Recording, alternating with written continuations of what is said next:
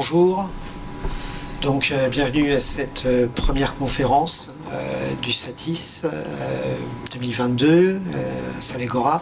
Nous allons vous parler aujourd'hui des NFT, métaverse, dans ces nouveaux domaines. Comment est-ce qu'on peut produire, financer, diffuser euh, ces, nouveaux programmes.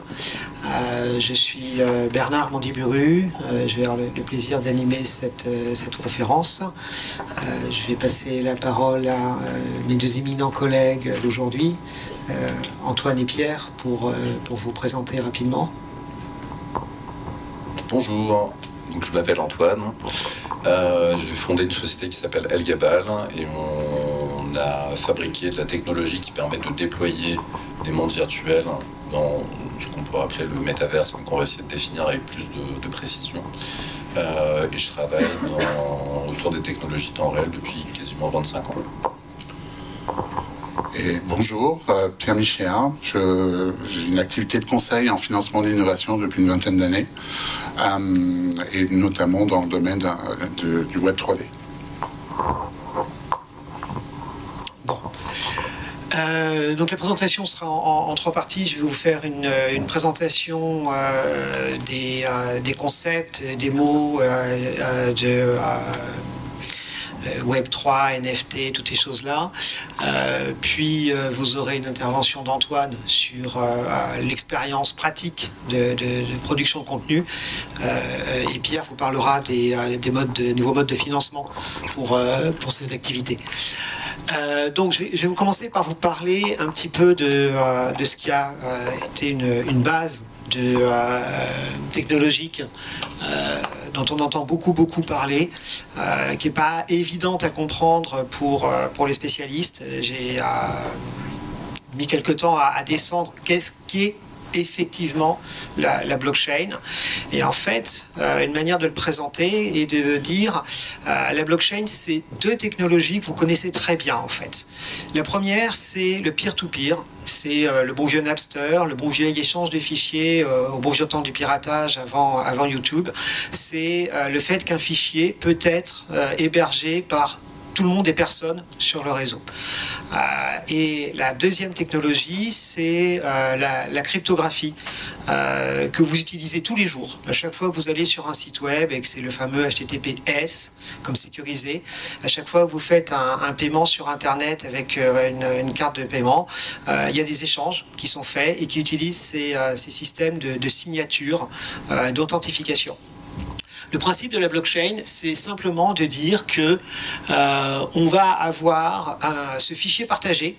C'est un, registre euh, d'opérations qui va être euh, écrit par euh, toutes les personnes qu'il désire. Et, chaque écriture dans, ce registre va être signée par euh, chacun des participants avec cette signature qui, est authentifiante. Voilà.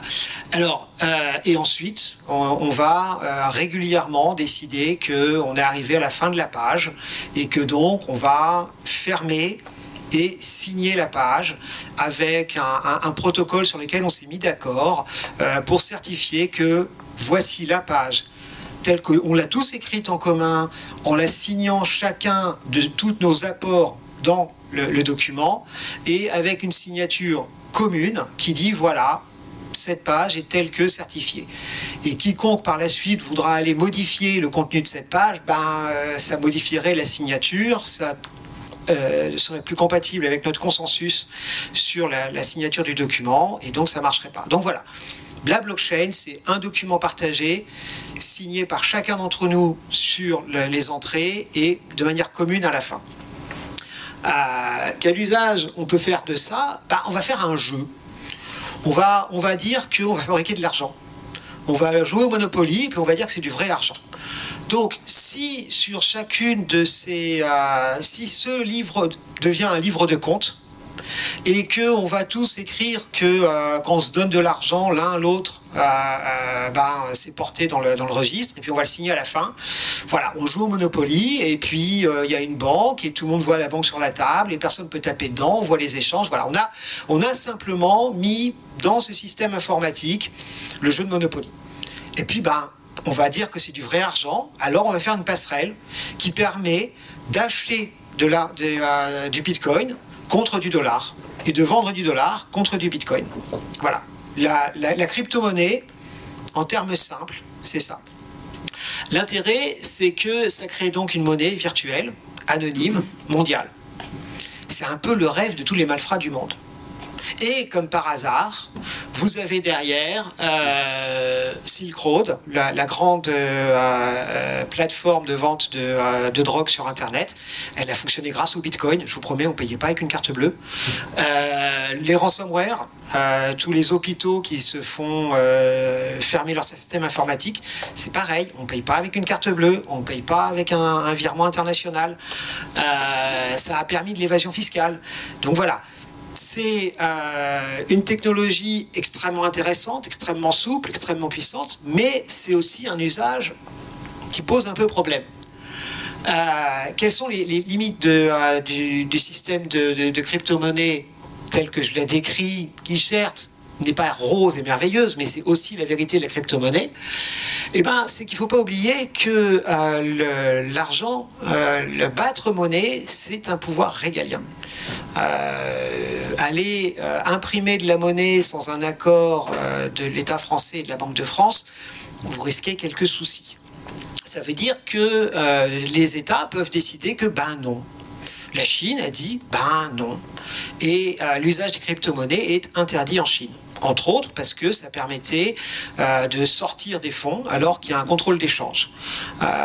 Qu'est-ce qui se passe si un jour, c'est pas la Chine, mais c'est les États-Unis qui disent non le jour où euh, la Fed, euh, la Maison Blanche ou la NSA disent que ben non, vous n'utilisez pas de crypto-monnaie aux États-Unis, qu'est-ce qui va se passer? Voilà. Alors, euh, il y a aussi une, question de tolérance par le public. vous avez vu, comme, comme nous tous, les commentaires sur l'usage de l'énergie euh, phénoménal utilisé par les crypto-monnaies. On parle de l'équivalent de, euh, des pays comme euh, le Danemark. vous avez vu le, prix des cartes graphiques prendre 20-30%, devenir inaccessible, doubler de prix dans certaines, certains marchés, parce qu'elles sont parties faire de la crypto-monnaie. vous avez ces écueils qui font que où ça va aller euh, et euh, le troisième effet, c'est qu'il y a quand même une valeur hautement spéculative. Donc, euh, ça fait des variations de prix phénoménales. vous avez entendu parler du Bitcoin qui, perd, qui double de valeur, qui perd les deux tiers de sa valeur. Pour des gens qui veulent y faire un investissement, euh, on préfère investir dans des monnaies stables. Euh, voilà. Euh, et une dernière critique du système qui est, mais finalement, quelle est la, réelle valeur de cette monnaie? C'est un, thème de, qui, en, économie, est appelé l'argent du dernier imbécile entré. Tant que des gens viennent en disant je veux du Bitcoin, votre Bitcoin vaudra plus le jour où plus personne ne vient acheter du Bitcoin, que vaut le Bitcoin. Donc voilà, ça c'est la, version euh, critique euh, des, crypto-monnaies, mais c'est aussi une vérité. Euh, là-dessus va arriver un, deuxième usage de, ces technologies qu'on appelle le NFT. Pareil, qu'est-ce qu'un NFT quand on essaye de, gratter tout le marketing on va dire, là-dessus. Le, NFT, c'est un système finalement très très très simple. Vous pouvez écrire sur un billet de banque, vous pouvez écrire, vous pouvez faire un dessin, vous pouvez... Bon, bah, c'est pareil avec les crypto-monnaies, c'est pareil avec la blockchain. Vous pouvez mettre de l'information dans ce fameux journal qu'on a tous écrit en même temps, quand vous vous mettez une ligne, et eh ben dans votre ligne, vous pouvez euh, mettre euh, soit euh, un fichier, une image, et à ce moment-là, il est certifié, non modifiable. On est tous d'accord que ça, c'est vous qui avez mis cette image dans la blockchain et que c'est vous le propriétaire et que ça ne pourra pas changer tant que vous ne l'avez pas vendu sur cette blockchain. Donc vous créez un document, vous y mettez votre contenu, c'est à vous et c'est à vendre et ça sera à vous tant que c'est pas vendu. La deuxième chose, c'est que on peut aussi, par exemple, mettre un programme dedans. Il n'est pas possible de vendre ce document sans que vous, le créateur original, touchiez, disons, 10%. Et pour toute la durée de vie de ce document euh, sur cette blockchain, à chaque fois qu'il sera revendu, vous, le créateur, toucherez une part dessus. Alors, ça peut être euh, ça, ça peut être euh, un versement à la galerie, ça peut être des droits répartis, ça peut être... C'est assez libre. Voilà. Donc ça, ça crée des, des, usages très intéressants pour les artistes et ça a mené à la, la mode des, NFT. Alors, il y, a, quand même deux, trois problèmes avec ce modèle. Le premier, c'est que, euh, d'abord, euh, si vous mettez le document dans la blockchain, euh, ben, vous êtes censé créer une copie unique, mais en fait, elle est partout dans la blockchain. La deuxième, c'est que vous êtes finalement propriétaire de quoi? Ben, Vous êtes propriétaire du titre de propriété. Vous êtes propriétaire du fait que c'est votre pseudonyme, puisque c'est anonyme, euh, qui est enregistré comme propriétaire de l'objet dans la blockchain. Voilà. Euh, qu'est-ce qui, alors il y a deux trois manières amusantes de contourner ça. Euh, je prends votre ticket de caisse. Qui attribue que c'est à vous et que vous toucherez toujours 10%, et j'en fais une œuvre que j'intègre dans un autre ticket de caisse. Je peux vendre cette deuxième ticket de caisse sans exécuter le code du premier. Ça s'appelle l'encapsulage. Voilà. Alors il y a des petits problèmes de taille, hein, mais euh, si je passe sur une autre blockchain avec plus de taille, bon. Euh, et puis comme tout système informatique, il y, a toujours une manière de le bricoler d'une manière ou d'une autre. Au bout du compte, euh, vous allez chez le juge. Et là, vous dites au juge, non, non, mais je vous jure, regardez, le code informatique, il dit que c'est à moi et que je dois avoir 10%. Allez trouver un juge qui va forcer l'exécution légale d'un code informatique. Moi, j'ai pas trouvé il y a quelques États euh, des États-Unis qui commencent à légiférer pour que les contrats smart contracts soient euh, judiciairement euh, défendables. Mais bon, voilà, vous êtes aujourd'hui surtout propriétaire du titre de propriété sur Internet. Alors, hop, pardon, c'était la page d'après. Voilà. Ce qui, est, intéressant, si on essaye de, s'élever un peu au-dessus de, la, critique des, euh, détails, c'est que euh, on était dans un monde analogique. Je ne sais pas si vous vous souvenez. Chaque fois qu'on faisait une copie, on abîmait l'objet. Euh, la troisième génération de VHS, c'est plus un film. On, est passé au, et, et, à chaque fois qu'on faisait une copie, bah, on volait les, les ayants droit. Aujourd'hui, dans le numérique, c'est l'inverse. À chaque fois qu'on fait une copie, elle est aussi bonne que la première. Et ça va même au-delà. Chaque fois qu'on fait une copie, paradoxalement, on sert le créateur. À chaque fois que vous regardez un film sur YouTube, il y a une copie qui est créée, qui vient sur votre ordinateur, et c'est ça qui rémunère, que ce soit en réputation ou en financement, l'utilisateur. ce que fait le NFT, c'est qu'il recrée artificiellement une rareté. On va dire qu'il y a un objet unique, c'est complètement artificiel, mais il y a enfin un, une copie de ce film qui n'est pas celle que tout le monde a sur YouTube, qui est celle que vous avez signée.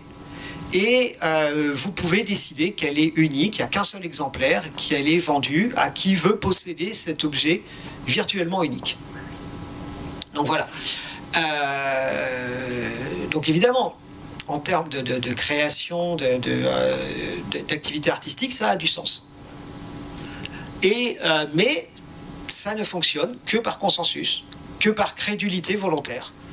Oui, j'accepte de croire que j'ai la copie unique de cet objet que tout le monde a sur son ordinateur. Voilà. Euh, donc pour euh, euh, conclure un petit peu et, rassembler tout ça, la blockchain, ne nous méprenons pas, ce sont deux excellentes technologies mises ensemble. Euh, le peer-to-peer et la cryptographie, c'est des outils informatiques qui, sont, euh, qui font absolument sens. Euh, maintenant, dans leur application actuelle, il y a des grosses, grosses, grosses questions qui vont être résolues. si c'est un vrai outil vraiment utile, eh ben, ça va être légiféré. les autorités bancaires et légales du monde entier vont dire bon, voilà un crypto-dollar certifié par la Fed, légal sur lesquels vous pouvez accrocher un, contrat électronique pour peu qu'il respecte la loi et que vous pourrez défendre en justice ma compréhension, c'est que ça, ça va arriver. Euh, et que euh, donc, travailler sur ces technologies, les mettre en œuvre, ça a du sens. Parce que le jour où elles deviennent légales, le changement technique, il est minime. Le changement d'usage, de pérennité et de valeur, il est majeur. Euh, et ben, voilà, je crois que ça, conclut ce que je voulais dire. Euh, sur les, euh, les cryptos. Euh, pour ce qui est du métaverse, je vais être un peu plus rapide parce que mais, comment Antoine va en parler beaucoup plus et beaucoup mieux que moi. juste un point, le métaverse, pour comprendre ce que c'est en, soulevant un petit peu le, voile. Euh, c'est une progression extrêmement logique des technologies d'effets de, spéciaux, de jeux vidéo et de réseaux euh, sur les 30, 40, 50 dernières années. Euh, on a commencé par avoir des capacités de représentation graphique dans les années 80, ça a été le concept de réalité virtuelle. Dans les années 90, on a pu mettre les ordinateurs en réseau et donc au lieu d'avoir juste un une pièce en 3D, euh, vous aviez un univers euh, informatique. Ça se retrouve dans les littératures. On va passer euh, du concept de réalité virtuelle au concept de cyberspace. Puis, on a une troisième étape qui vient avec les années 2000, c'est les réseaux et c'est le, le concept de métaverse dans le, fameuse, le fameux roman Samouraï numérique, je crois, Snow Crash, c'est exactement la même chose que le cyberpunk des années, des années 80, euh, sauf qu'il euh, il y a des millions d'utilisateurs. Euh, donc, pour parler de millions d'utilisateurs, si on vous dit que le métaverse va arriver, non, le métaverse, il existe déjà. c'est les jeux vidéo dans lesquels jouent vos enfants. Voilà quelques ordres de grandeur de trois jeux particulièrement symboliques. Minecraft, tous les mois, il y a 100 millions de personnes qui y jouent. Euh, et ça a été acheté 2 milliards de dollars en 2014, avant la vague de la VR. Euh, Roblox, Roblox c'est impressionnant. 150 millions de euh, joueurs euh, euh, mensuels, 50 millions de joueurs quotidiens. La moitié des enfants américains jouent à Roblox. je joue à Roblox avec, avec mes enfants, avec mon fils adoptif aux États-Unis. J'y étais la semaine dernière. On, on rentre dans n'importe quel jeu, il y a 300-400 joueurs. Euh, allez vous promener chez Meta. Dans Meta Horizon, il n'y a pas grand monde. Euh, là, euh, dans Roblox, vous avez votre avatar, vous sautez d'un jeu à l'autre, vous vous téléportez, vous voilà. Si vous voulez voir ce qu'est le métaverse, vous allez jouer à Roblox et vous imaginez juste la même chose avec des adultes et des cartes bleues et voilà. C'est Fortnite. 400 millions de comptes, euh, revenus de 5 milliards de, dollars par an, 80 millions d'utilisateurs euh, mensuels. Bon, vous voyez, les, joueurs actifs mensuels, vous faites le total, c'est la population des États-Unis. Euh, le nombre de copies, le nombre de comptes créés, vous faites le total, c'est la population de la Chine. Voilà. Le métaverse existe déjà, vos enfants jouent dedans. les qu'est-ce que ça, quelles sont les évolutions qu'on attend là-dessus euh, premièrement, euh, passer de jouer sur un téléphone et un ordinateur à jouer sur un casque. Euh, et deuxièmement, un usage encore plus massif auprès d'une population plus adulte. On voit bien que ce n'est pas compatible. Parce qu'en fait, les deux évolutions vont se faire en, parallèle. D'une part, on va passer d'un usage multimodal, casque, téléphone, ordinateur, tous en même temps. Vous pouvez avoir des gens dans un univers en 3D quelle que soit leur, euh, leur modalité euh, d'entrée. et euh, voilà, la deuxième chose, c'est qu'est-ce qui va amener à cette massification? Les protocoles. ce qui a permis l'explosion d'Internet, c'est qu'il y a eu un protocole de communication standard, gratuit, qui a remplacé IBMNet, ATTNet, etc. Il y en avait plein, hein, jusqu'à ce qu'il y ait un standard gratuit et libre d'usage. C'est pareil pour le, euh, web. Euh, il y avait des standards de documents euh, hypermédia, etc. Puis, il y en a eu un qui est sorti, qui a été public et, d'usage gratuit, fait par le, CERN, HTTPL, HTML et HTTPD, et ça a développé.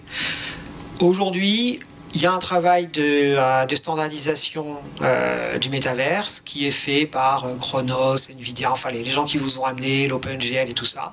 ça va prendre 2-3 années, ça va arriver et ça va permettre une massification parce qu'il n'y aura pas de propriétaire de la technologie. Voilà. Euh, un dernier mot sur euh, une introduction à ce qui va être, vous être présenté. Euh, vous allez voir comment le NFT peut être un, point d'entrée dans les événements virtuels parce que typiquement c'est un, ticket de caisse et un ticket d'entrée dans un concert, ça va, il n'y a pas d'incompatibilité d'usage. les moteurs de jeu euh, sont d'excellents outils, sont l'outil de référence pour faire ce genre de production. Euh, voilà. Et euh, un dernier point sur les évolutions à venir. Euh, ce qui est important, c'est d'arriver à ce qu'on appelle euh, zéro friction. vous êtes sur un site web, vous cliquez et dans les 10 secondes, vous êtes entré dans l'univers virtuel. tout ça, ça va se produire avec différentes méthodes d'implémentation. la norme WebXR, dont on pourrait reparler en dehors de la conférence. des systèmes de rendu. Où est l'ordinateur qui va calculer ça Est-ce que c'est chez vous? Est-ce que c'est dans votre téléphone? Est-ce que c'est dans le cloud? Est-ce que vous utilisez un service comme Netflix pour y accéder avec un... voilà, bon. Et là-dessus, par contre, je vais passer la parole à Antoine qui va en parler beaucoup, beaucoup mieux. Quoi. Merci. Merci Bernard. en tout cas, je vais essayer. Hein. Je, ne suis, suis pas sûr d'y arriver, mais je vais essayer. Euh, d'abord, on va essayer de, passer sur euh, les, outils euh, de production qui permettent de, fabriquer ce genre de contenu. Alors, on a, un focus qui est plutôt métaverse hein, maintenant, avec une utilisation du NFT qui est connexe et qu'on essaiera de détailler par la suite. Donc, au centre de, ces productions de métaverse, comme l'a dit Bernard, il y a effectivement un moteur 3D. Les moteurs 3D, il en existe tout un tas. Euh, il y en a certains qui sont euh, plus connus et plus utilisés que d'autres. Ils sont euh, relativement spécialisés dans leurs usages, hein, pas forcément dans leur, dans leur capacité. alors on va citer Unity, qui est plutôt utilisé en mobile gaming et en réalité virtuelle. On, peut citer Unreal, qui est utilisé pour fabriquer la quasi-totalité des jeux de l'indie au, au AAA hors, hors mobile. C'est à peu près une des. ça, représente 80-90% des jeux euh, consoles. Euh, c'est aussi utilisé sur des secteurs qui sont peut-être plus proches de vous, comme la virtuelle production, par exemple. Donc que ce soit euh, un plateau virtuel en télé ou de la prévise dans le cadre d'une de la fabrication d'un film. Il y a pas mal d'autres moteurs qui sont des moteurs de niche euh, qu'on ne va pas détailler euh, aujourd'hui, euh, qui ont leurs avantages et leurs inconvénients. Les points qui seront importants, c'est qu'effectivement ce moteur 3D, il est au cœur d'une convergence qui existe aujourd'hui entre le monde du rendu qu'on appelle qu'on appelait offline et, et, le monde temps réel qui est porté par les, par les jeux vidéo. Donc les, processus, les workflows de production euh, jusqu'à maintenant, quand on faisait des images 3D, par exemple pour la télévision et le cinéma, c'était d'utiliser des moteurs euh, qui étaient lourds et qui mettaient beaucoup de temps à calculer les images. Aujourd'hui, de plus en plus, on utilise euh, des moteurs 3D temps réel parce qu'on arrive à avoir un niveau de qualité qui est à peu près identique à celui qu'on pouvait avoir avec ces méthodes plus traditionnelles. Et ça, ça a fait apparaître euh, pas mal de nouveaux usages.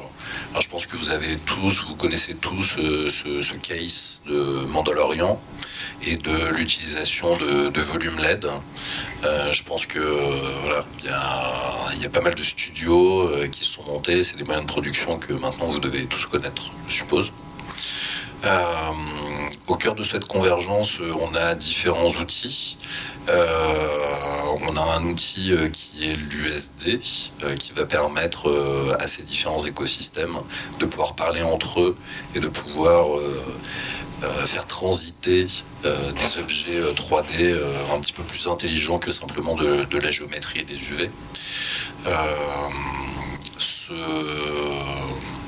Ce, format, il est utilisé entre autres sur des choses dont peut-être vous avez entendu parler, qui sont des produits de, Nvidia qui s'appellent Omniverse, qui est une espèce de méga bridge. Donc ça, ça va être un peu. je vais essayer de revenir dans le. Bon, l'idée Hein, de, cette convergence et de pouvoir mutualiser le plus possible les assets et de faire que les assets qui sont utilisés par exemple dans la production d'un film puissent être réutilisés euh, dans la production d'un jeu vidéo ou puissent être utilisés dans le cadre d'un métaverse, euh, de la fabrication de NFT, etc. C'est là où c'est euh, intéressant effectivement cette, cette convergence. Il y a un point sur lequel il faut être particulièrement vigilant dans, choisit un moteur, c'est euh, le modèle de licensing euh, ou de royalties qui peut évoluer fortement. Euh, par exemple, aujourd'hui, Unreal, hein, dans une utilisation, par exemple le cinéma, la télévision, etc., est complètement gratuit. c'est un modèle qui peut changer. Hein. les royalties dans le monde des jeux vidéo, quand on utilise Unreal, sont assez importants. Donc c'est un point d'intention à avoir. Euh, donc par rapport à notre problématique, le, le, rapport métaverse euh, et Game Engine, c'est euh, pour l'instant un, choix de un choix de paroisse et c'est une logique qui est plutôt propriétaire. quand on va rentrer dans un moteur, on va prendre des habitudes et après ça va être difficile de s'en dégager. Euh, un autre point essentiel de la fabrication de ces métavers, c'est euh, effectivement la, représentation de, l'humain. Euh, la représentation de l'humain, on, part de effectivement ces technologies que vous connaissez à peu près tous, je pense, de motion capture, qui sont devenues des technologies plutôt de performance capture, c'est-à-dire à la place de récupérer simplement les mouvements du corps, on est venu vraiment récupérer les mouvements du corps, les expressions du visage, pour euh, pouvoir reproduire la performance. Euh, je pense que vous voyez tout ce qui est euh, Andy Serkis, qui est l'acteur qui a animé des personnages comme Gollum, etc. voilà, ça c'est de la, ça c'est de la performance capture. La performance capture jusqu'à aujourd'hui, ça, ça coûtait très cher. et les coûts de, captation, ils ont été euh, divisés à peu près par 100 euh, ces dix dernières années. Donc euh, aujourd'hui, c'est des techniques qui sont utilisables dans des cas bien différents et entre autres dans le, dans le cas du métaverse. Bon, je ne vais pas détailler les types de solutions. En fait, il y avait deux solutions qui, se, qui bataillaient un peu l'inertiel et l'optique. C'est deux types de technologies différents. Je pense qu'aujourd'hui, c'est un combat qui est un peu désuet. Tout le monde utilise des solutions hybrides euh, d'une manière ou d'une autre. Euh, il y a des nouvelles solutions qui permettent de faire de la captation, entre autres euh, l'intelligence artificielle permet de faire de la performance capture sans capteur, avec des moyens encore plus faibles. Et c'est quelque chose qui se développe beaucoup aujourd'hui. Cette performance capture, elle devient possible de plus en plus pour l'utilisateur. Alors jusqu'à maintenant, c'était vraiment l'apanage de, la partie production de contenu. Euh, aujourd'hui, même l'utilisateur euh, va pouvoir avoir une performance capture qui est de, meilleure qualité euh, quasiment tous les mois. voilà, déjà le, processeur qui équipe l'Oculus Quest, le premier, a déjà été fabriqué pour pouvoir effectivement avoir une, performance capture à peu près complète, non utilisée dans le dans l'Oculus Quest, mais qui pourrait être utilisée par des fabricants. Qui, ça a été designé comme ça. On a euh, beaucoup d'avancées en termes de reproduction de l'humain réaliste grâce à des, technologies comme MetaHuman, qui est plutôt propriétaire Unreal, et, euh, et Ziva, qui est plutôt propriétaire Unity, euh, et qui ont permis d'aller vers euh, de la fabrication relativement industrielle d'humains de, doubles digitaux ou d'humains réalistes. Alors encore un tout petit peu uncanny, hein, le, le, fait qu'ils on peut encore le distinguer d'un vrai être humain, mais on se rapproche énormément. Et là aussi, il y a des coûts de production qui ont fortement diminué. Un, humain virtuel, il y a encore une dizaine d'années, ça coûtait plusieurs centaines de milliers d'euros. Aujourd'hui, on a le même résultat pour quelques, quelques centaines d'euros, on va dire. Euh, enfin, par rapport à la fabrication des avatars, il y a euh, hybridation des techniques qui peut être intéressante entre l'utilisation de ces factories d'êtres humains euh, type MetaHuman, etc., et l'intelligence artificielle. Euh, qui permettent de faire. Euh, voilà, c'est un mélange entre le deepfake hein, et la 3D. On prend une base 3D, on rajoute un petit peu de deepfake dessus, et ça va permettre d'avoir un rendu qui devient effectivement euh, plus du tout uncanny, sur lequel on peut plus du tout faire la différence avec la réalité, et qui reste des moyens de production qui sont des moyens de production 3D beaucoup plus faciles à utiliser que du deepfake pur, qui est un peu compliqué. Euh, donc ça, c'est une des conditions euh, d'adoption du métaverse, hein, c'est qu'on puisse avoir et interagir dans ces mondes virtuels avec des avatars euh, qui, sont, qui ont un niveau de sensibilité qui permettent d'avoir un niveau de communication voilà, qui, n'est pas que verbal, hein, qui est en termes d'expression, de, mouvement du corps, etc., qui, qui, est extrêmement importante pour que ces environnements soient qualitatifs. Euh, la vidéo volumétrique, je, vais le passer très très rapidement parce que vous en avez peut-être entendu parler. Il y a pas mal de technologies différentes qui se targuent de ce, qualificatif de, volumétrique. Euh, donc c'est peut-être euh, vous avez peut-être entendu parler de présence, de 4D view, de volumétrique capture studio, etc., qui sont en gros, euh, il y, a deux grands types de technologies. Le premier type de technologie, c'est des procédés qui sont euh, finalement euh, de la vidéogrammétrie. Hein, c'est-à-dire, on va prendre à la place de. Dans la photogrammétrie, on prend plusieurs photos autour d'un objet. Ça permet de recréer cet objet en 3D et d'y mettre une texture. Bah, la vidéogrammétrie, c'est la même chose, mais on le fait avec des caméras vidéo à la place de le faire avec des appareils photo à une certaine fréquence. Euh, il y a pas mal de contraintes euh, dans l'utilisation de ces technologies. D'abord, c'est assez lourd, qu'il faut un studio dédié, etc. Et ensuite, parce que ces objets, ils sont très peu modifiables hein, et ils sont euh, difficilement intégrables hein, dans un environnement 3D avec le niveau de rendu qui est attendu aujourd'hui. par exemple, le on, attend que l'objet réagisse euh, avec la lumière de l'environnement virtuel. On va prendre un humain, euh, les yeux. Euh, alors on a une partie réflective. Hein. ça, c'est des choses qu'on ne sait pas du tout faire en vidéogrammétrie aujourd'hui. Donc c'est un rendu qui est un rendu vidéo qui peut être joli, mais qui n'est pas intégré dans, l'environnement 3D. Et après, on a tout ce qui est light field. Euh, qui sont une, manière d'arriver à stocker cette, euh, cette réalité euh, perçue, de pouvoir se déplacer dedans.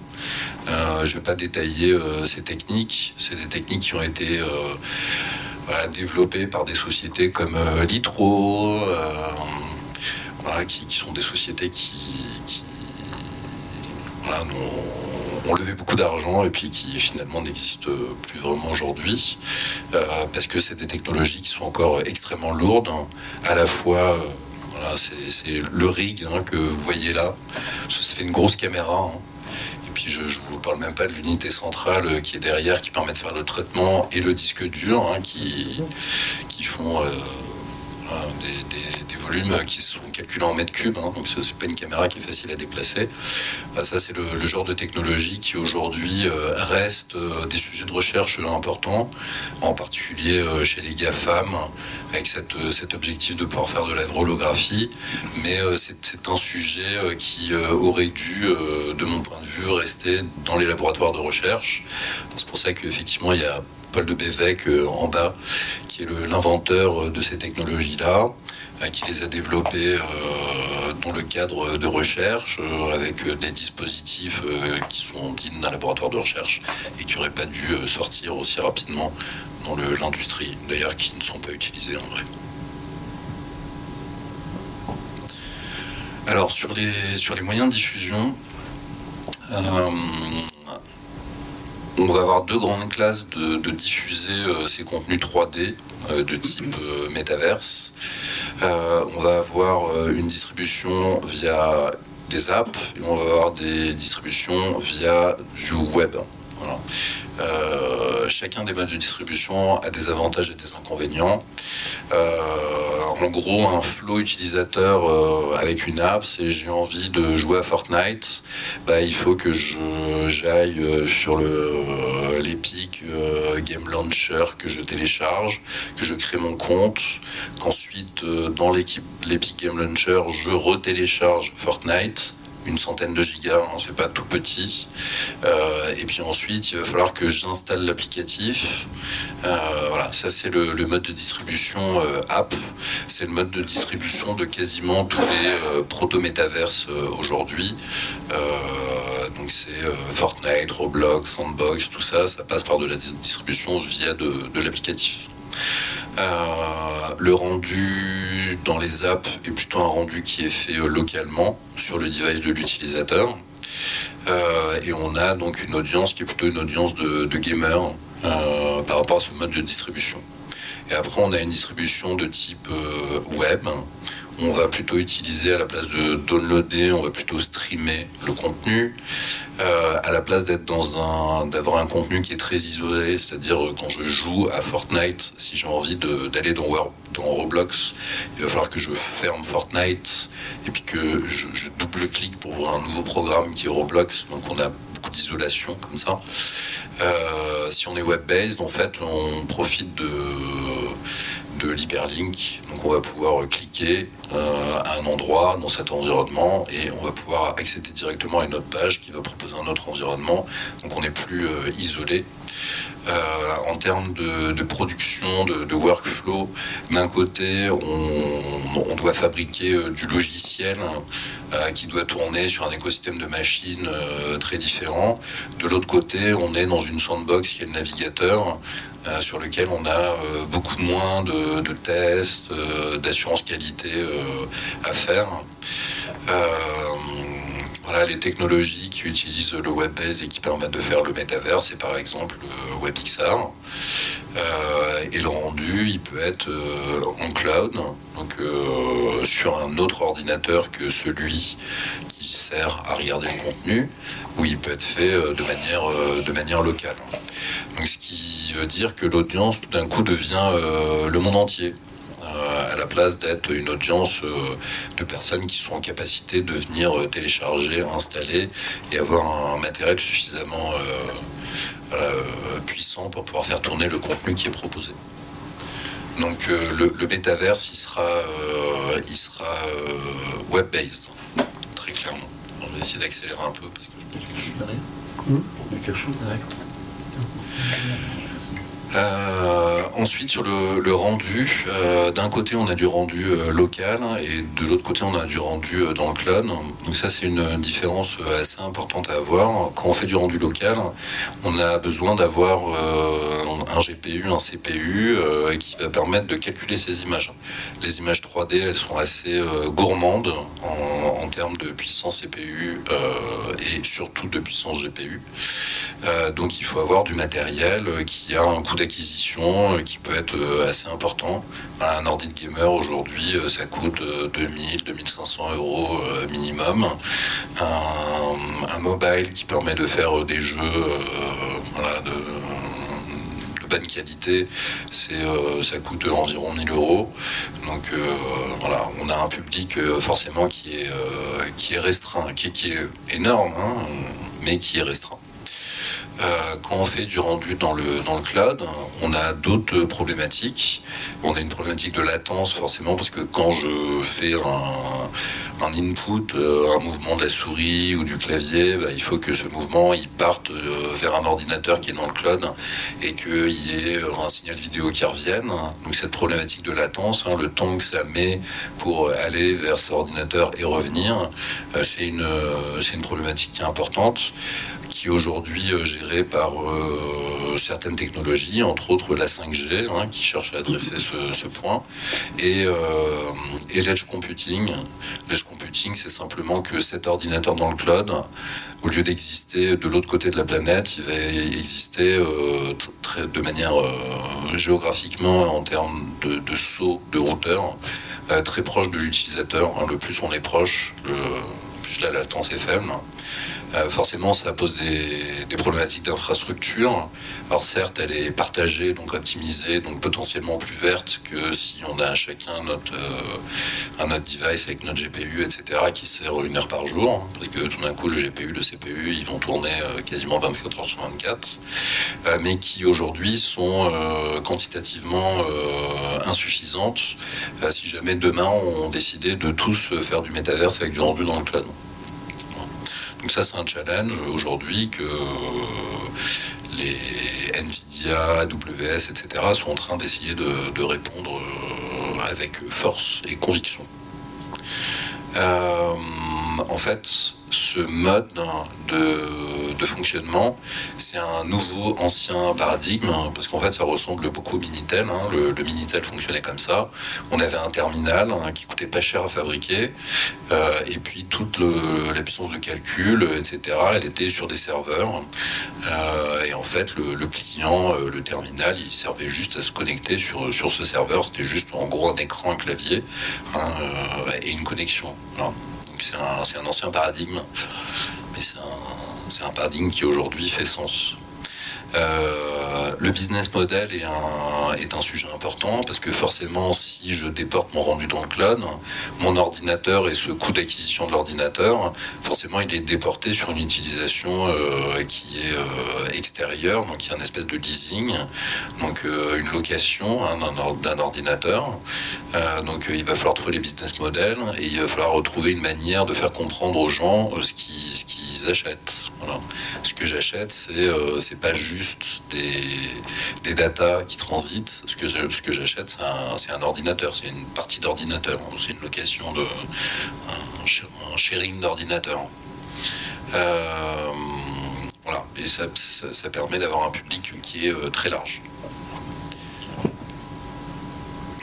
je vais vous laisser. Euh, on va pas faire le design spéculatif. Je pense que ça va pas beaucoup vous intéresser. Si je peux dire euh, une chose, je pense que probablement dans le futur, nos devices, ils vont devenir de plus en plus bêtes.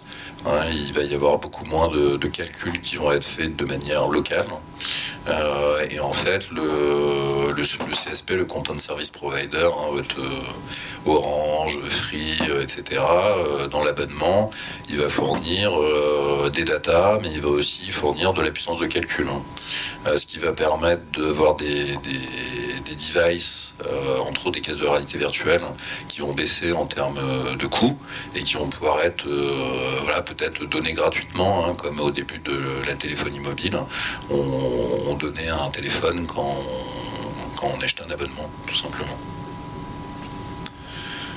ça, vous intéressera peut-être un petit peu plus. Donc, euh, à l'origine de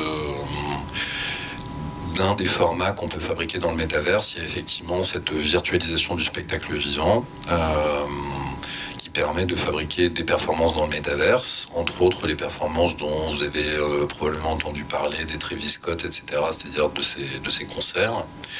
Euh, ça, ça vient de différentes tendances. D'abord parce qu'il y a eu euh, un push sur la virtualisation des spectacles, parce qu'il y a eu des, des confinements successifs, parce qu'il y a un un, espèce d'effort euh, global sur la réduction euh, des écarts énergétiques euh, et que ben, et prendre un, avion pour aller faire un spectacle un week-end, c'est clairement devenu quelque chose qui n'était pas très bien pour la planète, qu'il y a une petite toquisation de l'audience commence à avoir un, une, capacité d'attention euh, qui est très limitée euh, et qui a besoin de pouvoir accéder très très vite euh, à des contenus.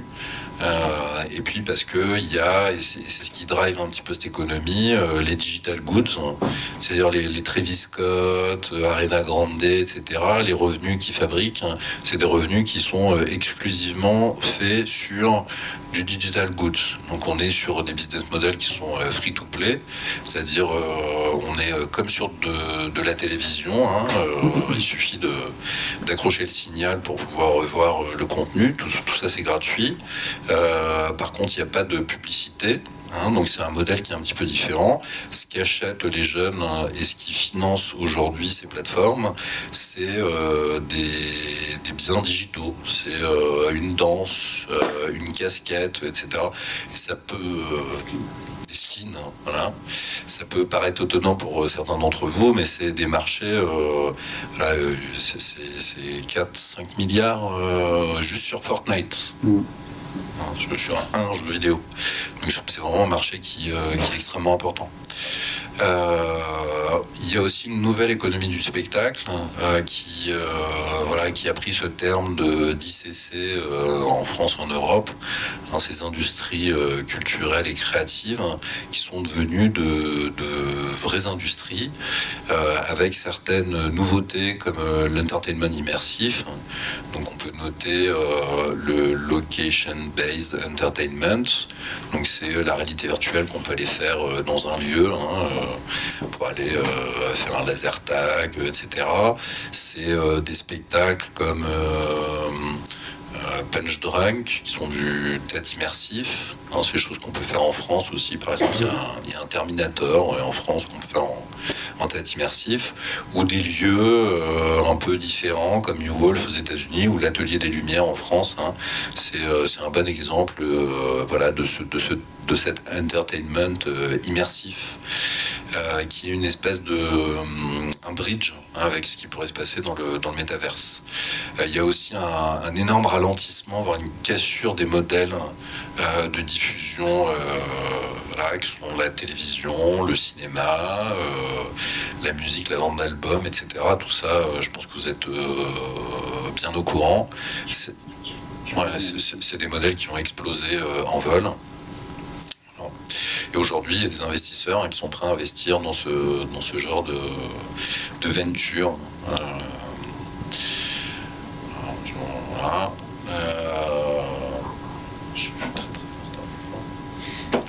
Euh, euh, alors, je, vais essayer d'aller très très vite. Alors, la, fondation euh, pour nous, moi personnellement, c'est un spectacle qui s'appelait Alice, euh, dont j'étais le, producteur, un des créateurs, et c'est un autre spectacle de, du National Theatre à Londres qui s'appelait Dromy Close. Et en gros, c'est ce combo où on prend un acteur en performance capture, où on calibre le réalité virtuel, on rajoute un casque de réalité virtuelle et un peu de magie qui vient des neurosciences et puis on arrive euh, effectivement à fabriquer quelque chose qui est, euh, complètement différent, hein, qui est dans des choses qui n'auraient pas été vues. Ce qui fait dire à euh, des gens comme Nicolas Gonda ou Todd Yellin que c'est voilà, des, expériences qu'ils ont trouvées inoubliables. Todd Yellin, c'est le, VP of Product de Netflix. C'est des gens qui ont fait pas mal d'expériences différentes. Euh, Nicolas Gonda, il, bossait à Mew Wolf, entre autres, c'était le producteur de The Tree of Life. Euh, de petites choses comme ça. Voilà, ça ressemble, ça ressemble à ça, euh, Alice. Donc, on a un caisse de réalité virtuelle. On a un monde tangible avec lequel on va pouvoir interagir. Et puis, on a des personnages qui sont drivés par des acteurs avec qui on va pouvoir interagir aussi. Voilà. Et euh, quand on met tout ça en place, en fait, on fabrique un format où le, spectateur est euh, complètement au centre du storytelling. Euh, il a une, aventure qui est complètement personnalisée. Et on a un espèce de mix entre voilà, ce qu'on pouvait faire en jeu vidéo, ce qu'on pouvait faire en théâtre, ce qu'on pouvait faire en, cinéma. et ça, ça, marche plutôt bien auprès de, entre autres, voilà, de, des jeunes et puis des gens qui sont un petit peu blasés de des, formats qui étaient à disposition jusque-là.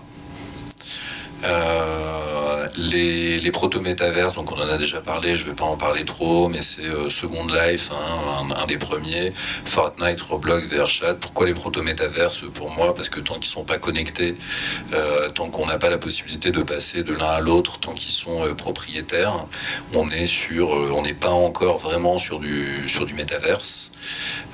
on s'en approche en termes, en termes de, de visuel, d'usage, etc. Mais c'est pas encore cette idée hein, qui est que c'est le web qui va devenir 3D, euh, sur lequel on va pouvoir interagir euh, de, manière très simple. Il y a euh, deux approches dans ces proto-métaverses en termes de fabrication de contenu. Il y a la fabrication de contenu qui est éditoriale, hein, c'est le cas du concert de Travis Scott sur Fortnite. C'est beaucoup d'investissements qui sont faits pour fabriquer un contenu de qualité. voilà, où on a une approche UGC, hein, User Generated Content. Le contenu est fait par la communauté d'utilisateurs. Euh, c'était le cas sur euh, Second Life, c'est le cas sur Roblox, etc. Tout le monde peut fabriquer du contenu, tout le monde peut fabriquer des assets qui sont euh, en vente sur la marketplace.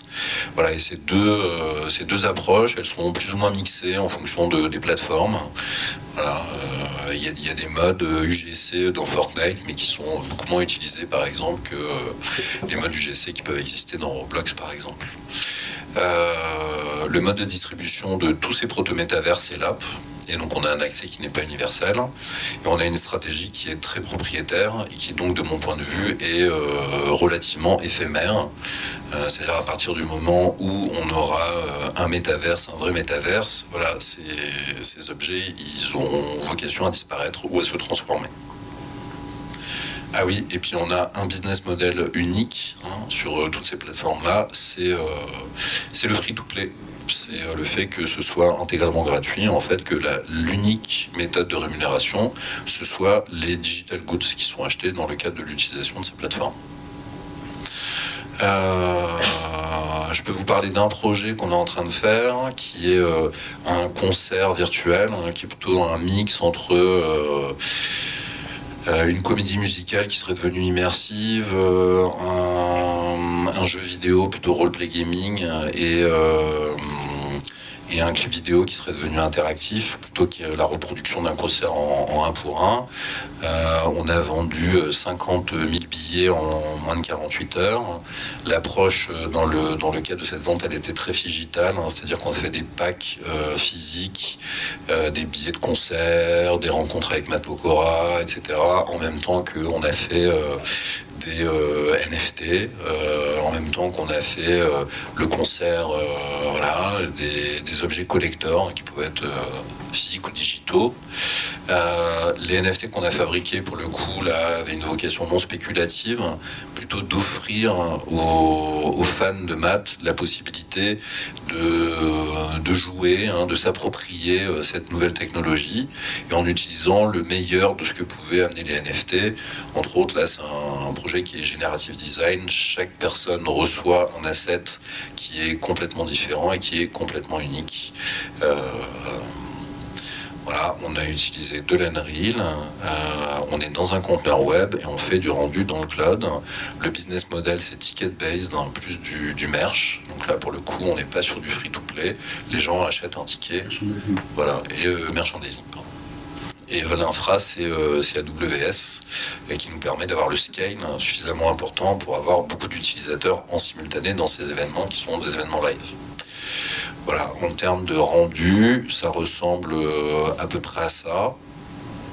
Comme vous pourrez le voir, on est loin des Roblox, euh, même Fortnite.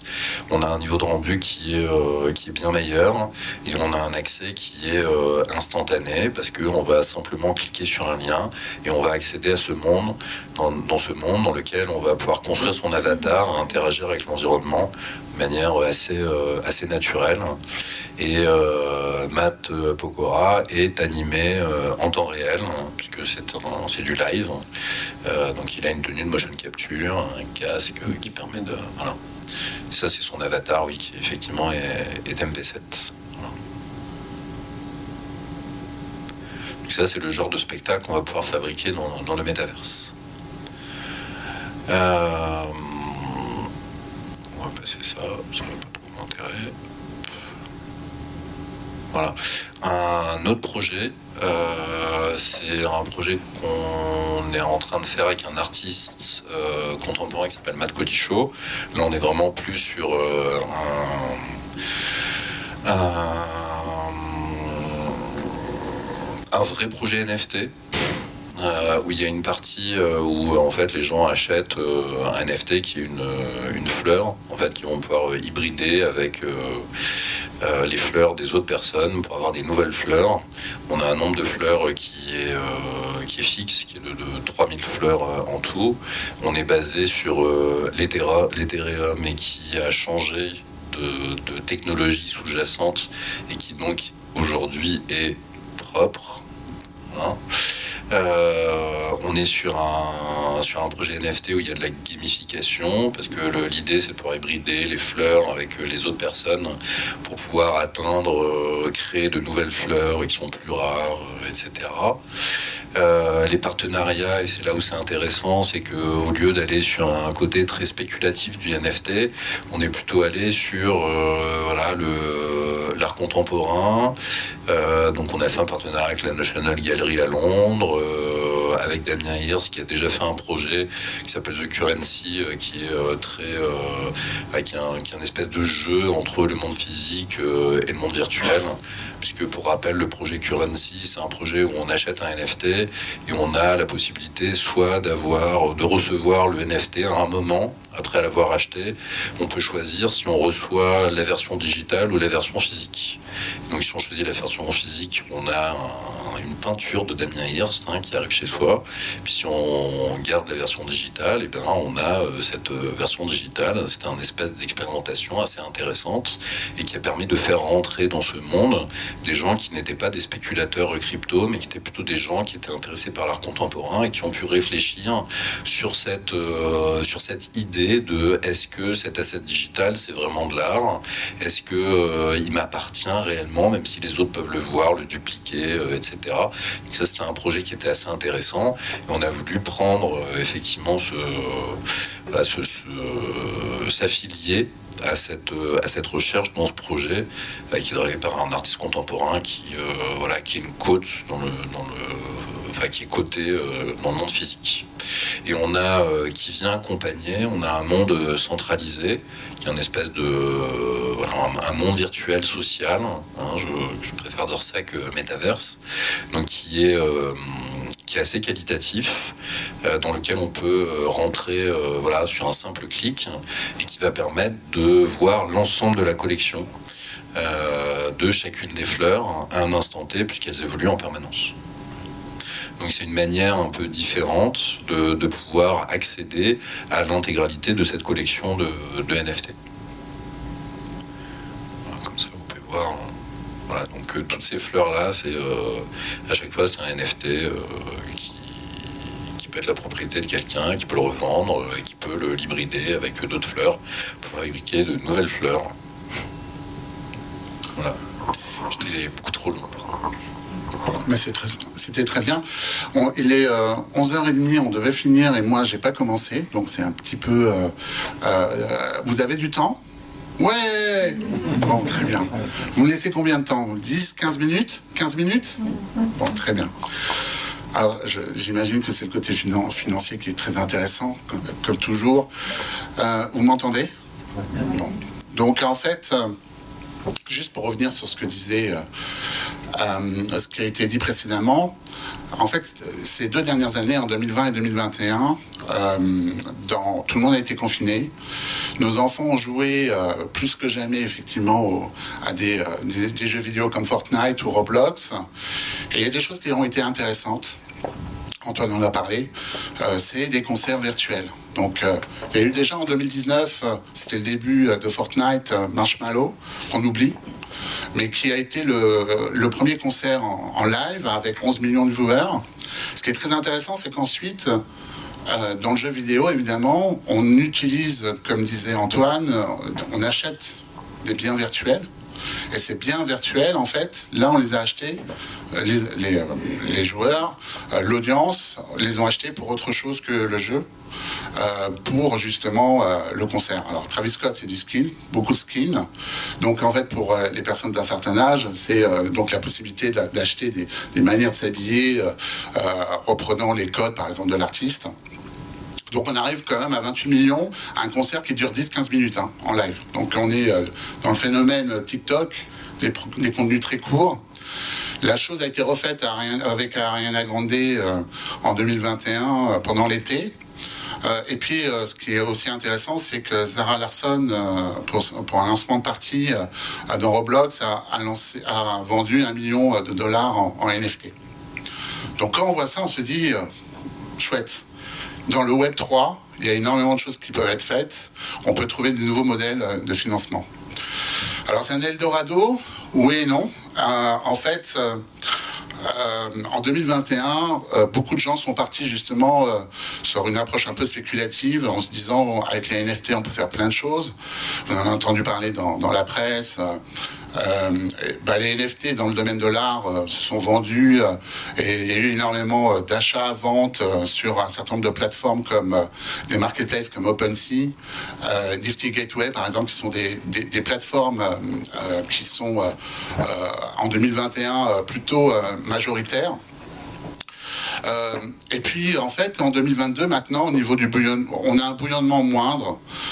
on va voir ensemble pourquoi. Euh, les NFT euh, ont un peu moins euh, d'engouement qu'en 2021.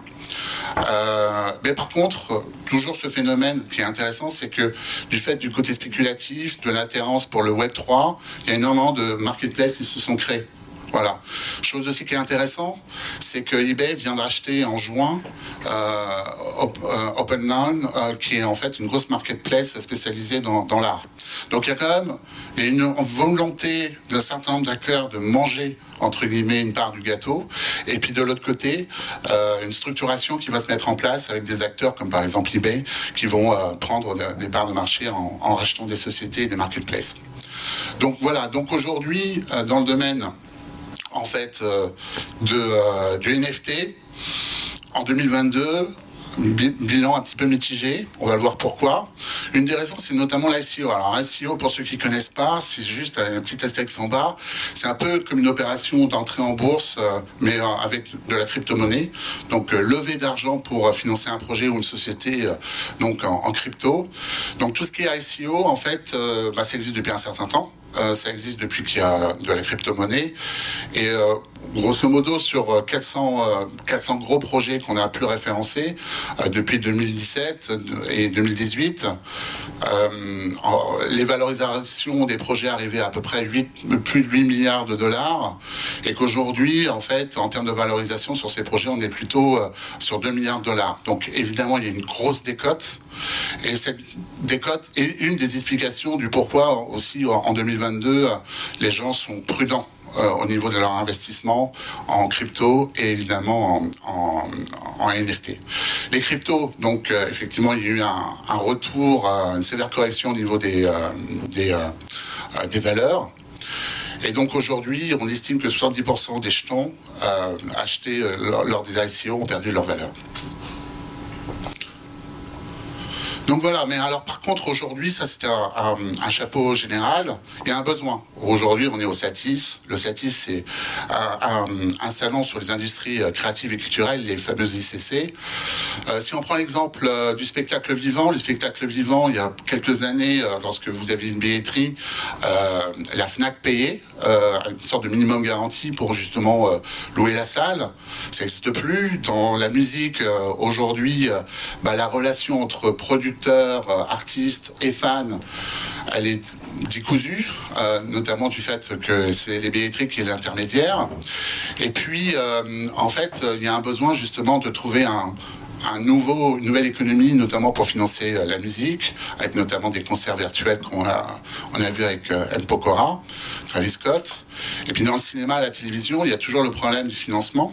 Et le financement des contenus, aujourd'hui, ben, les chaînes de télévision investissent moins. Et puis le CNC fait ce qu'il peut. Euh, mais évidemment, euh, proportionnellement parlant, le taux d'intervention du CNC, comme des chaînes de télévision, se réduit. Donc il y a euh, des difficultés parfois à financer des projets. Et puis des délais pour, pour les réaliser. Alors on se dit, et si, et si justement on pouvait en tirer un profit du, de ce monde du Web 3 et donc, et, et, donc du NFT alors, cette année, il y a eu des effets d'annonce, notamment euh, Martin Scorsese avec son producteur Nick Joule ont dit euh, à Cannes, vous allez essayer de financer un NFT euh, pour 8 millions de dollars, en fait, le prochain film de Scorsese. donc Neil Joule, en fait, il est actionnaire d'une société qui s'appelle NFT Studio, qui est cotée à, la Bourse de Londres. pour l'instant, je n'ai pas de retour. On n'a pas de retour, il n'y a aucune communication. Mais si ils avaient réussi à faire la levée d'argent, je pense qu'on serait au courant. En France, il y a eu aussi des gros effets d'annonce autour de la DCF et euh, le Clapcoin créé par, euh, Sarah Lelouch avec, euh, avec le soutien de Claude Lelouch. On va voir aujourd'hui, en fait, est-ce qu'ils ont réussi à faire, à faire les opérations qu'ils souhaitaient mettre en place. Bref, notamment le cinéma est intéressant par rapport justement à notre questionnement, parce que le cinéma a toujours recherché des innovations financières pour financer justement du contenu. Alors malheureusement, le bilan aujourd'hui est en demi-teinte. Euh, alors on n'a pas de lisibilité sur certains projets, notamment faits en France. Le ClapCon dont je, viens de vous parler avait euh, comme objectif de pouvoir financer 15 à, 15 à 20 films par an. Euh, avec une levée de 8 millions d'euros. Aujourd'hui, à notre connaissance, en fait, ils sont qu'à 400 000 euros en termes de levée. Euh, et puis il y a aussi un certain nombre de projets de dessins animés qui ont, été annoncés euh, dans la presse. Euh, donc notamment le projet Plush, qui est un dessin animé avec des peluches, qui était très ambitieux. Aujourd'hui, ils ont levé 1,6 ou 1,8 millions de, d'euros, donc ce qui est vraiment loin des, sommes nécessaires pour faire un, dessin animé, un long métrage. Donc concrètement, c'est pas rien. 400 000 euros ou 1,8 million, mais on est loin d'être dans un process de financement d'un contenu, euh, que ce soit un dessin animé ou un film cinéma. Globalement, en fait, ce qui nous apparaît, c'est qu'on est, euh, comme disait Antoine, on est sur du goodies euh, qui, qui, qui est pas négligeable. derrière le ticket de caisse, on a la possibilité pour les, les fans d'avoir des contenus qui sont uniques donc le premier exemple, euh, c'est Spider-Man, No Way Home, où euh, effectivement pour les premiers 80 euh, 000 acheteurs, en fait, il y a eu des goodies, des NFT qui ont été, qui ont été distribués. On a aussi l'exemple de Quentin Tarantino qui a vendu des scènes un peu inédites de, de Pulp Fiction avec des, des, contentieux avec, au niveau juridique avec, avec la société Miramax, qui est producteur. Là, dernièrement, fin octobre, euh, Warner tente le coup au niveau euh, de la vente euh, de NFT avec Le Seigneur des Anneaux, la communauté de l'anneau, où en fait ils ont sorti le, contenu totalement NFT, avec la possibilité donc des pour les fans d'acheter le contenu en NFT. C'est une. Alors j'ai pas eu d'informations. J'ai contacté euh, euh, Pierre Abouchala d'écran total juste pour faire un point hier, euh, donc à la source, les journalistes, et ils n'ont pas d'informations sur, sur le succès ou pas de, l'opération. Mais en tout cas, il faut retenir l'idée que les majors, et notamment Warner, cherchent à trouver un moyen de, de trouver des revenus.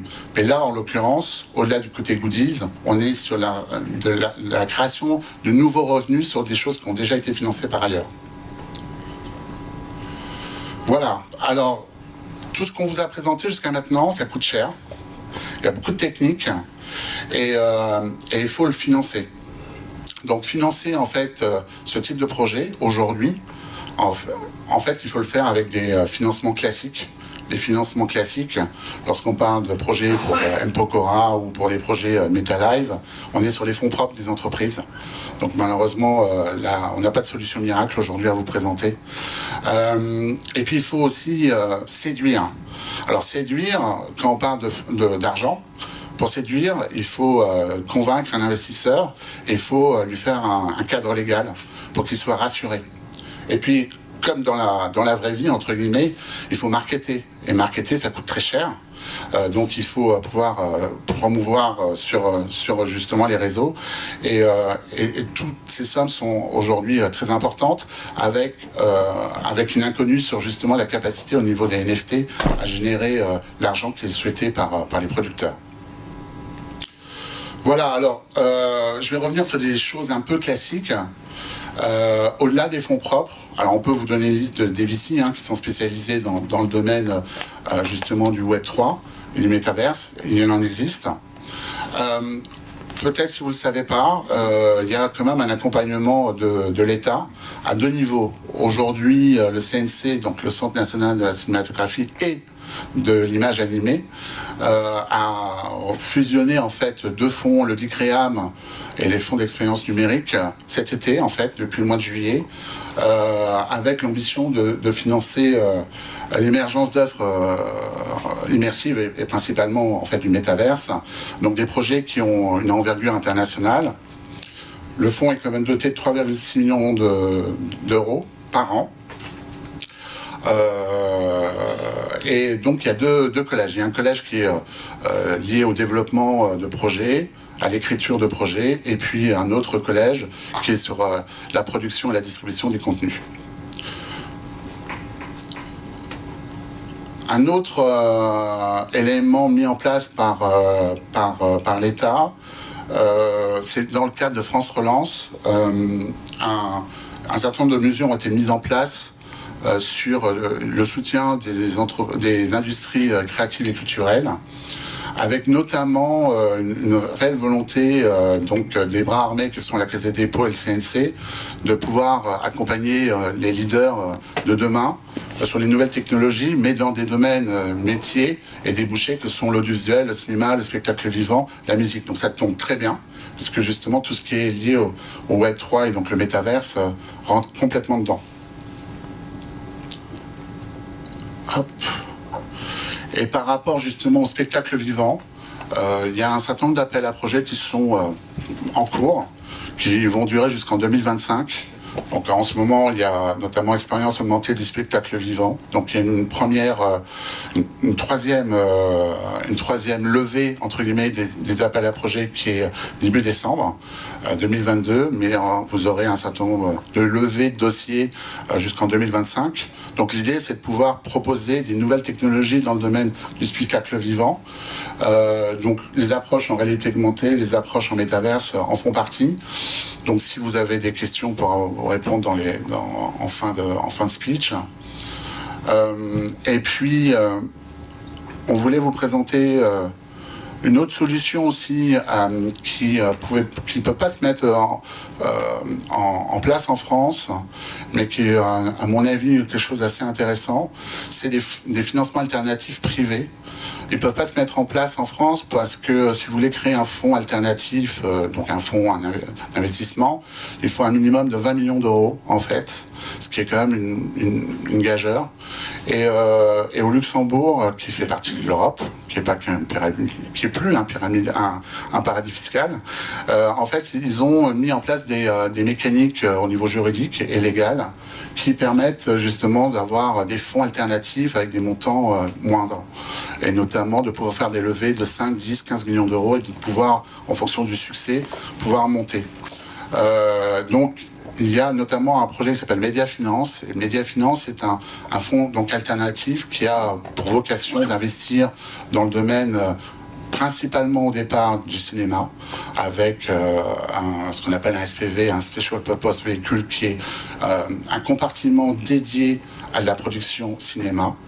Euh, et qui a aussi envie d'aller vers le métaverse et de regarder sur le métaverse qu'est-ce qui est faisable en termes de financement.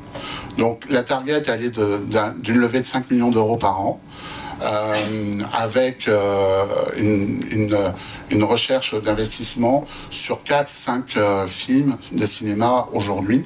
Et en fonction des projets qui pourraient être présentés dans le domaine du métaverse, ça serait à peu près la logique d'investir entre 500 000 et 1 million d'euros. Voilà pour, pour une même levée de 5 millions d'euros annuels.